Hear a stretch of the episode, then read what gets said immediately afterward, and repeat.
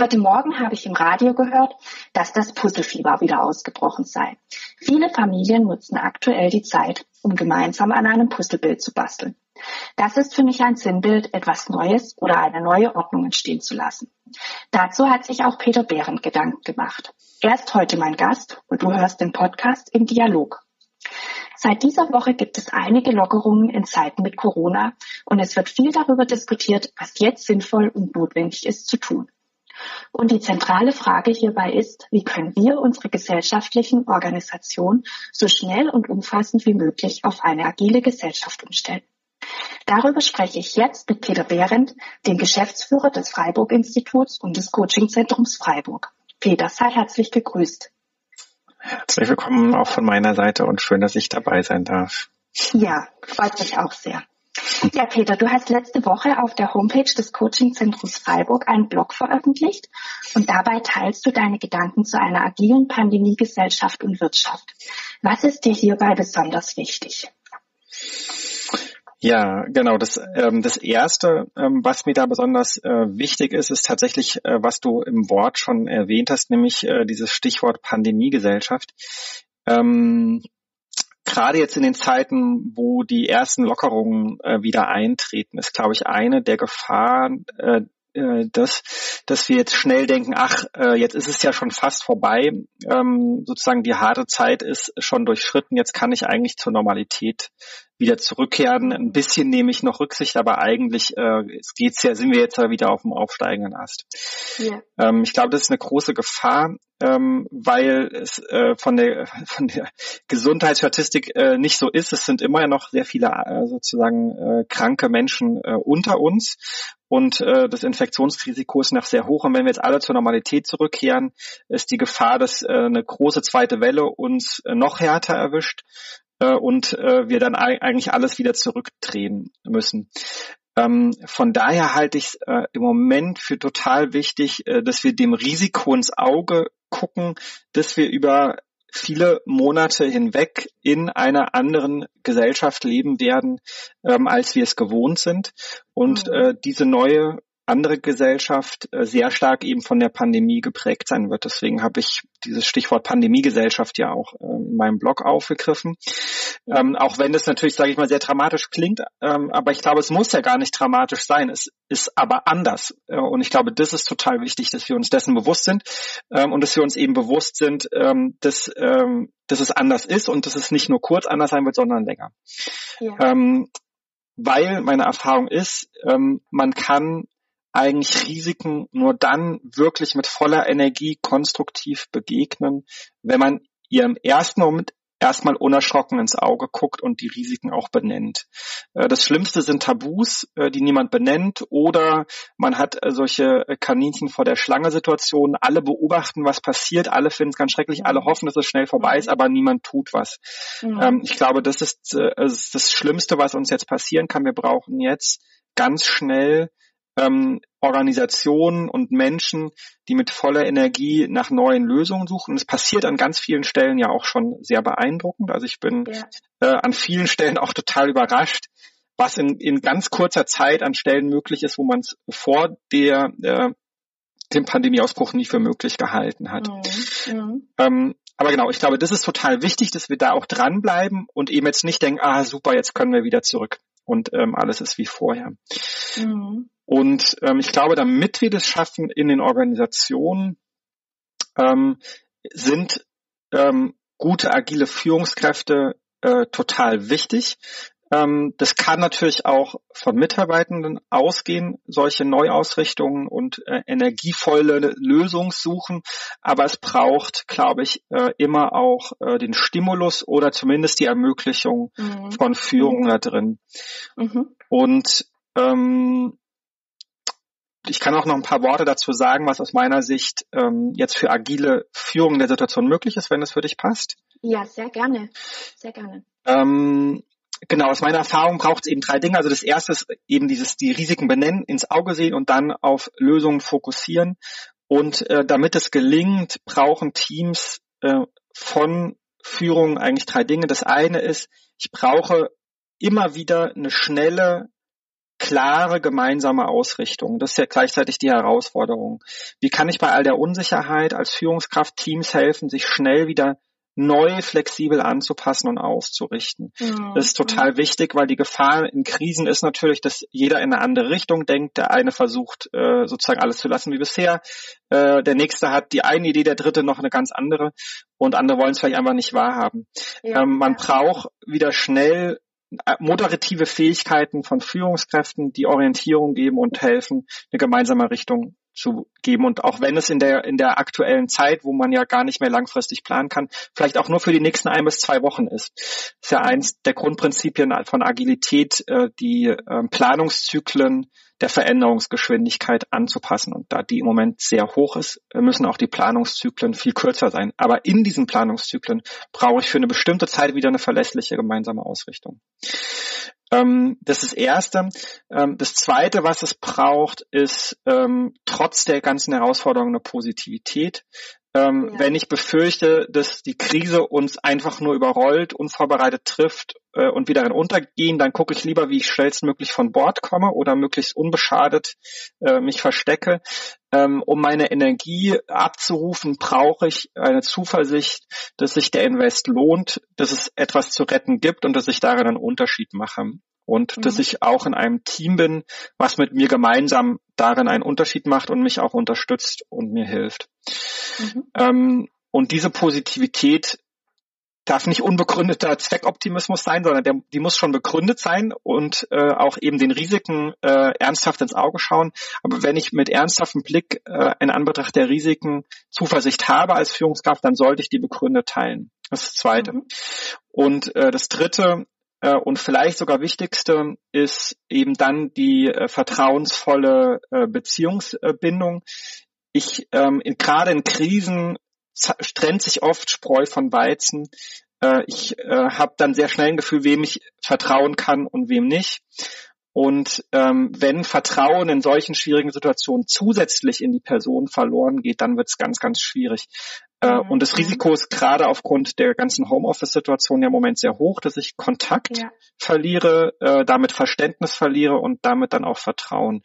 Das heißt, äh, Führungskräfte sind gerade sehr gefragt, ähm, einen vertrauensvollen Kontakt zu intensivieren zu ihren Teams und Mitarbeitern und den Teams auch zu helfen, weiterhin in vertrauensvollen Kooperationen zu bleiben. Innerhalb mhm. der Teams, aber auch, auch zu anderen Teams. Okay. Genau. Ja. Ähm, das, was du jetzt alles gerade genannt hast, ich stelle mir vor, dass ihr das im Freiburg-Institut gerade selbst auch erlebt habt, umsetzt. Ihr wart von der aktuellen Situation besonders betroffen. Innerhalb kürzester Zeit waren 95 Prozent eurer alten Aufträge weggebrochen. Und ganz schnell hast du dich mit deinem Team neu ausgerichtet und neue Angebote für eure Kunden ausgestaltet.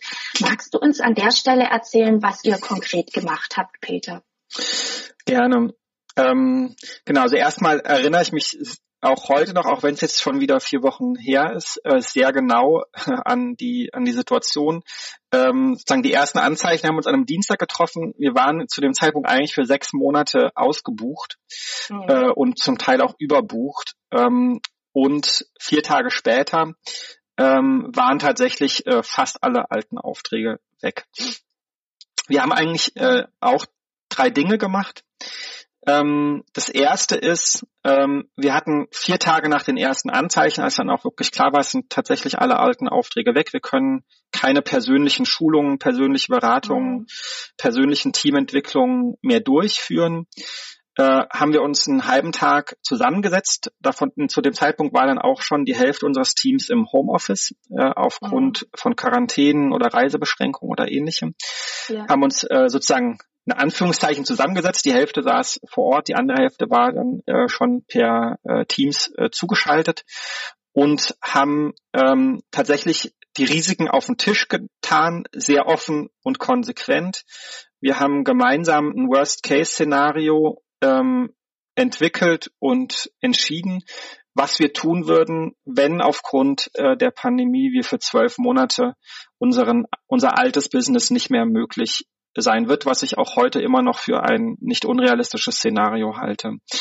Ähm, und haben überlegt, wie wir das bewältigen können, persönlich und wirtschaftlich. Wir haben einen Plan gemacht, ähm, wie wir ähm, nach einem Monat äh, sozusagen komplett in Kurzarbeit gehen, haben abgeklärt, ob das für alle äh, wirtschaftlich tragbar ist, sozusagen individuell, ob äh, damit niemand jetzt sozusagen in wirtschaftliche Notsituationen gerät, ähm, haben auch eine Lösung für mich als Geschäftsführer äh, vereinbart, ähm, die eben auch, weil ich ja sozusagen als einziger nicht in eine staatlich finanzierte Kurzarbeit gehen konnte. Ja, ja, ja. Ich habe damals angeboten, ähm, sozusagen in äh, mein, also sozusagen auch die ähm, meine Arbeitszeit zu reduzieren und den Rest ähm, auf unbezahlt ähm, sozusagen zu machen, so lange bis das mhm. Gehalt dann nachträglich irgendwann wieder vielleicht gezahlt werden kann. Mhm. Ähm, wir haben sozusagen dieses Szenario durchgespielt, haben geklärt, dass es für alle wirtschaftlich tragbar ist und auch fürs Freiburg-Institut wirtschaftlich machbar ist mhm. äh, und wussten dann, okay, im schlimmsten Fall, wenn das jetzt zwölf Monate tatsächlich äh, nicht mehr möglich ist, äh, können wir durchhalten, mhm. ohne dass mhm. es jemanden existenziell bedroht. Mhm. Wir haben, ähm, das war für einige erstmal äh, auch schockierend zu hören. Äh, mhm. und gleichzeitig habe ich es als sehr befreiend erlebt, weil wir wussten, okay, äh, Kiefer können wir nicht fallen. Und es ist zwar äh, überhaupt nicht wünschenswert und für einige hart, aber es ist, äh, es ist durchhaltbar. Ähm, mhm. Und wir konnten uns dann wieder auf die Zukunft konzentrieren. Und das haben wir ab da auch sehr motiviert mit allen getan, weil wir natürlich alle sehr motiviert waren, dass dieses Szenario nicht eintritt.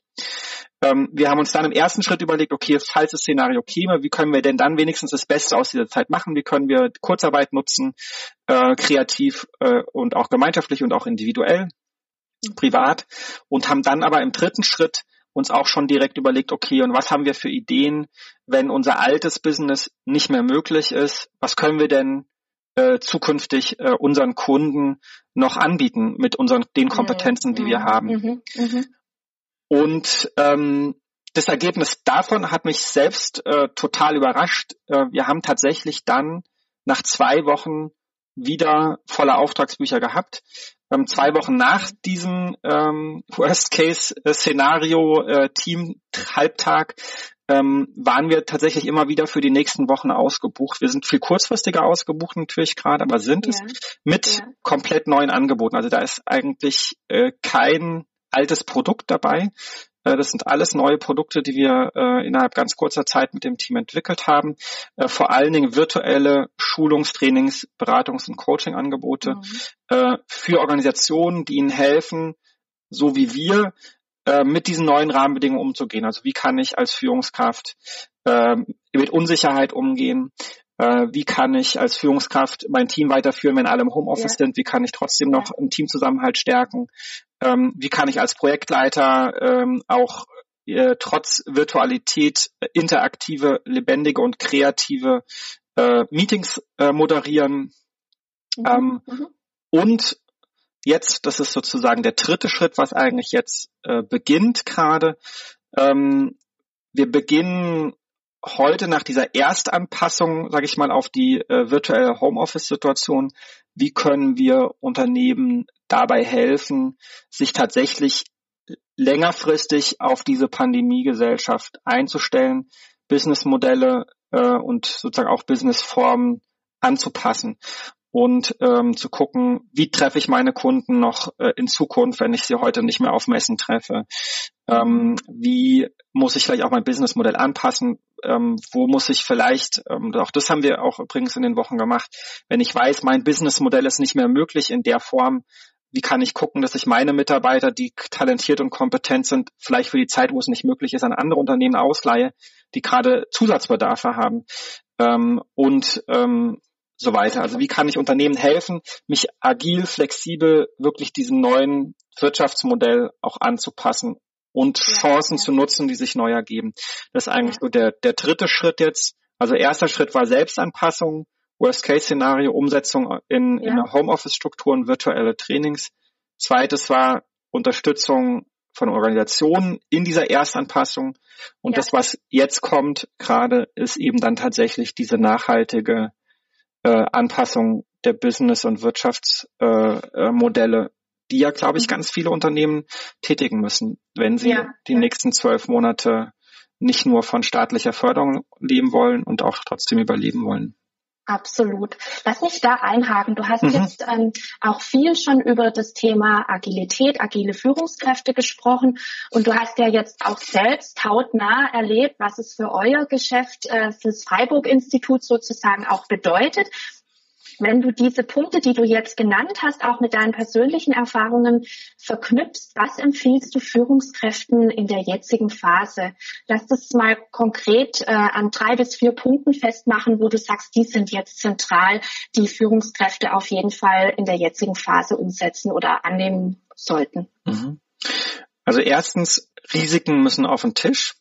Mhm. Äh, schnell und ähm, unemotional, aber klar. Äh, mhm. Dabei muss man individuelle Bedarfe berücksichtigen. Also kann man nicht alle über einen Kamm stellen und da muss man sich um die einzigen einzelnen Nöte kümmern. Das ist sozusagen der erste Schritt. Ähm, der zweite Schritt ist dann ganz schnell einen gemeinsamen Lösungs- und Handlungsfokus wieder kreieren, also sich eben nicht äh, von der Schlange äh, erschrecken lassen oder vor ihr sich, von ihr sich ja. paralysieren lassen, sondern dann schnell gucken, okay, was sind die Hebel, äh, die wir gemeinsam bewegen können, aber auch müssen, um mit diesen Risiken und Herausforderungen äh, gut umzugehen. Und äh, drittens ist äh, wirklich einen guten, engen Kontakt halten, weil das habe ich auch selber erlebt. Ähm, es ist einfach viel schwieriger, ein gutes Gefühl für sein Team zu bekommen.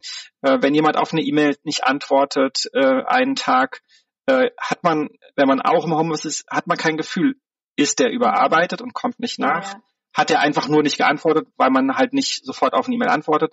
Ist er total angenervt wegen irgendwas äh, und reagiert deswegen nicht. Ähm, also man ist viel schneller verunsichert äh, als, als, als Führungskraft oder als Team, kann gerade eben nicht Signale äh, viel weniger ähm, interpretieren ja. und muss dann ähm, einfach viel proaktiver Kontakt suchen. Ähm, wie ich jetzt auch ja sozusagen in dem BZ-Interview von heute äh, empfohlen habe, da mhm. macht es total Sinn, auch diese informellen Treffen herzustellen. Also wir empfehlen ja so ähm, virtuelle Kaffeepausen gemeinsam, ja. einmal am Tag, Viertelstunde, Pause sollte man sowieso machen, das ist auch ein Risiko, dass man es im Homeoffice vergisst, äh, wo man einfach so ein bisschen mitkriegt, wie geht's den Leuten, äh, was, was beschäftigt sie, wo stehen sie, ähm, aber auch was begeistert sie, wo gibt's auch coole Ideen, äh, die an, für andere auch interessant sind. Ähm, genau, also diesen informellen Austausch, den muss man im Moment viel bewusster und gezielter pflegen. Mhm. Lass uns an der Stelle nochmal auf deinen Blog eingehen. Dabei richtest du auch insbesondere den Blick weiter in die Zukunft und du überlegst, was es jetzt braucht. Auf was kommt es deiner Meinung jetzt besonders an, also sowohl gesellschaftlich gesehen, aber auch was Organisation oder Unternehmen anbelangt? Mhm. Ähm, letztlich, wie ich ganz am Anfang gesagt habe, ich glaube, worauf es jetzt ganz stark ankommt, ist, ähm, dass wir die Herausforderungen angehen und die Chancen nutzen und uns nicht und in, nicht ins Durchhalten verfallen. Ja. Ähm, das heißt letztlich, ähm, mein, die, die wirtschaftlichen, also das eine ist ja die gesundheitliche Herausforderung, vor der wir gerade ja. stehen. Ja. Ähm, die ist ja auf eine Art eigentlich relativ klar und äh, ähm, überschaubar. Ähm, die zweite Krise, die ja folgen wird und die auch schon beginnt, ist ja die wirtschaftliche Krise, die viel noch viel un überschaubarer werden mhm. könnte mhm. als äh, die ja. gesundheitliche Krise, die wir im Moment haben. Ähm, damit die so klein wie möglich wird, ist es essentiell für die Gesellschaft, ähm, dass erstens die Förderungen, die gerade ja in großen Mengen ausgeschüttet werden und die auch total wichtig sind, äh, so mhm. wenig wie möglich diese Förderungen brauchen. Wir brauchen Menschen, die eben jetzt nicht sagen, okay, ich kann ja sozusagen die Förderung bekommen, von daher sozusagen kann ich ja jetzt noch drei Monate durchhalten, sondern wir brauchen Leute, die sagen, nee, ich tue jetzt alles, um mein Businessmodell flexibel anzupassen, um neue Ideen zu haben, um meine Mitarbeitenden auszuleihen an Leute, die das gerade brauchen, äh, die neue Vertriebswege finden, die sozusagen die aktuellen Herausforderungen angehen und nicht bei alten Themen stehen bleiben, äh, die sich also jetzt ganz schnell flexibel neu auf, anpassen äh, an die Situation und die entstehenden Chancen eben auch nutzen. Es gibt ja an vielen Stellen auch großen Veränderungsbedarf und auch eben großen Beratungsbedarf, großen Forschungsbedarf, äh, Verbesserungsbedarfe, die, die, die jetzt sozusagen zutage treten, die wir ja gemeinsam auch schnell einfach adressieren müssen. Mhm. Ähm, ich, und ich würde es gerne noch ergänzen durch den zweiten Teil, aber du darfst gerne noch was zwischendrin fragen. Nein, es ist okay. Ja, ähm, und der zweite, also das ist der erste Teil, also schnelle, ähm, schnelle Anpassung, sehr agil und flexibel ähm, für neue neue Wege. Und das zweite ist ähm, das, die große Chance in der Krise ist ja, dass es den Status quo nicht mehr gibt. Ähm, ja. Ich habe geschrieben, den Status quo gibt's nicht mehr. Ähm, also äh, was, was heute möglich ist in ganz kurzer Zeit, was vor wenigen Monaten noch völlig undenkbar war, ist ja äh, enorm. Ähm, und ich glaube, wir sollten diese Disruption und die notwendigen Veränderungen und starken Einschnitte nutzen, ähm, jetzt wirklich sehr genau zu gucken, was ist das, was es nach der Krise brauchen wird und was ist das, was es was eigentlich jetzt schon überholt war und ähm, sozusagen sich auch dringend verändern muss und wir jetzt die Chance nutzen können, auch Dinge schneller zu verändern. Ich will einfach ein, ein kleines Beispiel machen, was vielleicht für manche Leute hart ist, aber letztlich gesellschaftlich Realität. Ähm, wenn wir dem Klimawandel ins Auge schauen, ist es eigentlich essentiell, dass nicht mhm. alle Flugzeuge, die jetzt auf dem Boden stehen, hinterher wieder abheben. Mhm. Äh, das mhm. ist gesellschaftlich wünschenswert und wichtig. Das war vor zwei Monaten undenkbar, nur auf zehn Prozent seiner Reisen wegen einer höheren Kerosinsteuer zu verzichten. Ähm, das war unvorstellbar. Wir merken jetzt, es ist möglich.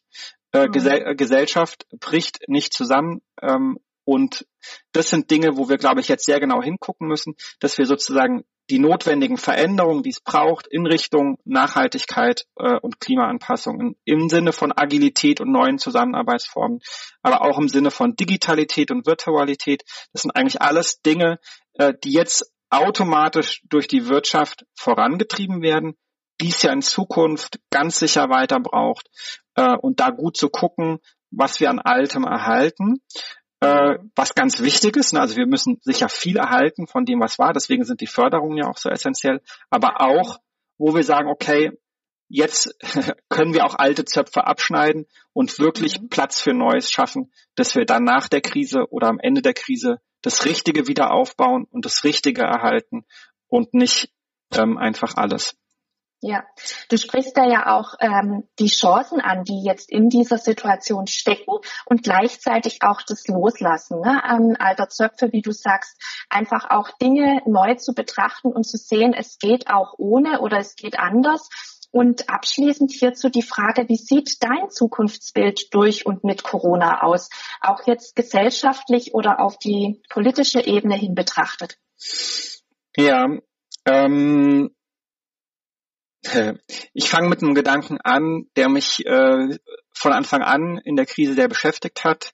Ähm, mhm. Wirtschaftskrisen sind meistens auch Gesellschaftskrisen. Ähm, ja. Schon die Französische Revolution ist in einer wirtschaftlichen Notsituation äh, mit hohen Brotpreisen entstanden.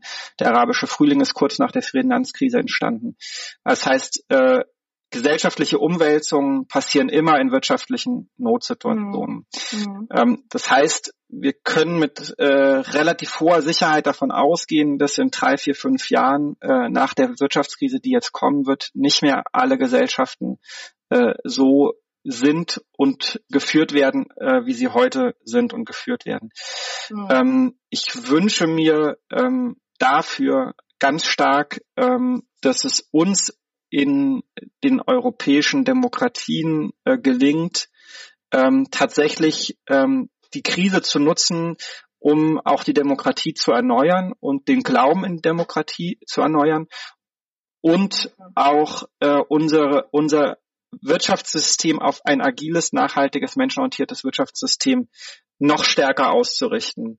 Mhm. Ähm, und ich glaube, das ist total essentiell. Die Krise, die kommen wird, wird harte Einschnitte äh, bedeuten. Die wird auch harte Entscheidungen bedeuten. Und ähm, die werden dem, die Menschen, äh, unseren Demokraten äh, nur ähm, abnehmen und die Demokratie auch nur weiter unterstützen, wenn sie wirklich das Gefühl haben, dass im Sinne der Menschen entschieden wird, dass die Menschen auch gehört werden und auch einbezogen werden in, in Entscheidungen. Ähm, sonst sehe ich ein großes Risiko, dass die Wirtschaftskrise, die kommen wird, äh, das Auseinanderdriften der Gesellschaft, was ja in den letzten drei, vier Jahren schon stark begonnen hat, ähm, ja. in, ähm, ähm noch stark verstärkt. Auch ein europäisches ähm, Auseinanderdriften noch stark verstärken wird. Das erleben wir jetzt schon sehr stark. Also innerhalb Deutschland erlebe ich im Moment eher einen Zusammenrücken. Ähm, das sind positive Signale. Also eine Woche nach der ähm, dem Ausbruch der äh, Corona-Krise und der, des Lockdowns war die erste Sonntagsumfrage, wo die AfD wieder auf zehn Prozent gefallen war. Ja, ja. Ähm, also hier erlebe ich eigentlich eher einen Zusammenrücken. Auf europäischer Ebene erlebt man das Auseinanderdriften ja schon sehr stark. Ähm, mhm. Der Hass auf Deutschland hat deutlich zugenommen in mhm. Europa. Die, ähm, das Vertrauen die EU hat deutlich abgenommen in den getroffenen Ländern, also insbesondere Italien. Ja. Ähm, und ähm, ein Zusammenbrechen sozusagen einer demokratischen, freiheitlichen EU und auch äh, anderer Demokratien in Europa fände ich sehr dramatisch. Äh, und natürlich ganz besonders in Deutschland, aber auch darüber hinaus. Ähm, von daher hoffe ich sehr, dass es uns gelingt, ähm, wirklich zusammenzurücken und nicht nur in Deutschland zusammenzurücken, sondern tatsächlich auch äh, in Europa zusammenzurücken. Mhm. Ähm, mhm. Und neue Formen des demokratischen Miteinanders darin auch zu etablieren. Es gibt ja viel den Ruf ähm, gerade äh, und viele Piloten, wo geloste Bürgerversammlungen ausprobiert werden, wo man nochmal guckt, wie können wir auch in demokratische Entscheidungsprozesse Menschen anders einbeziehen. Das, das ja. gibt's in Unternehmen, aber eben auch in, in staatlichen Organisationen. Ich glaube, das ist dringend notwendig, ähm, auch Demokratie zu erneuern. Ähm, weil, vielleicht abschließend als Gedanke, auch jetzt in meiner Erfahrung der letzten äh, vier Wochen, ähm, das, was wirklich trägt, sind vertrauensvolle Netzwerke. Mhm. Ähm, mhm. Was uns jetzt durch die Zeit gebracht hat, ist sicher unsere eigene Agilität und Flexibilität, aber noch mehr, ähm, dass wir auf viele Leute getroffen sind, äh, die mit denen wir kein reines Nutzenverhältnis hatten, sondern die wirklich überzeugt waren, dass wir uns die letzten Monate für sie engagiert haben und die auch einfach in unsere Kompetenz und uns als Personen auch persönlich vertrauen, die nicht jede mhm. Storno-Regelung ausnutzen, sondern die auch da, wo sie es können, äh, auch uns entgegengekommen sind. Äh, und da haben wir wirklich ganz, ganz enorme positive Erfahrungen zum Teil gemacht. Mhm. Ähm, und die auch einfach sagen, okay, jetzt gerade in dieser Situation brauche ich solche Menschen, wie wir sie im Freiburg-Institut finden. Das heißt, also das, was wirklich trägt, sind vertrauensvolle Beziehungen und Netzwerke. Mhm. Und die erhoffe ich mir einmal persönlich weiter auch stärken zu können, aber ganz besonders eben auch für unsere Gesellschaft eben innerhalb von Deutschland, aber gerade auch ähm, nach außen. Und ja, da befürchte ich leider ein bisschen, dass wir gerade eher dabei sind, äh, das Bild äh, von Deutschland als unsolidarisch und eigennützig äh, zu verstärken. Und das würde ich mir sehr wünschen, dass es uns da gelingt, Wege aufeinander zu wiederzufinden, die offen und ehrlich sind, natürlich. Mhm. Mhm. Ähm, Danke für dieses schöne Abschlussstatement, Peter, also, und auch für das sehr informative Interview. Wir sind beide sicherlich schon sehr gespannt, was die Zuhörerinnen und Zuhörer dazu sagen werden. Und deshalb freuen wir uns auf euer Feedback. Und ich freue mich auf nächste Woche, wenn ihr wieder mit dabei sein könnt. Bis dahin bleibt gesund. Bye bye.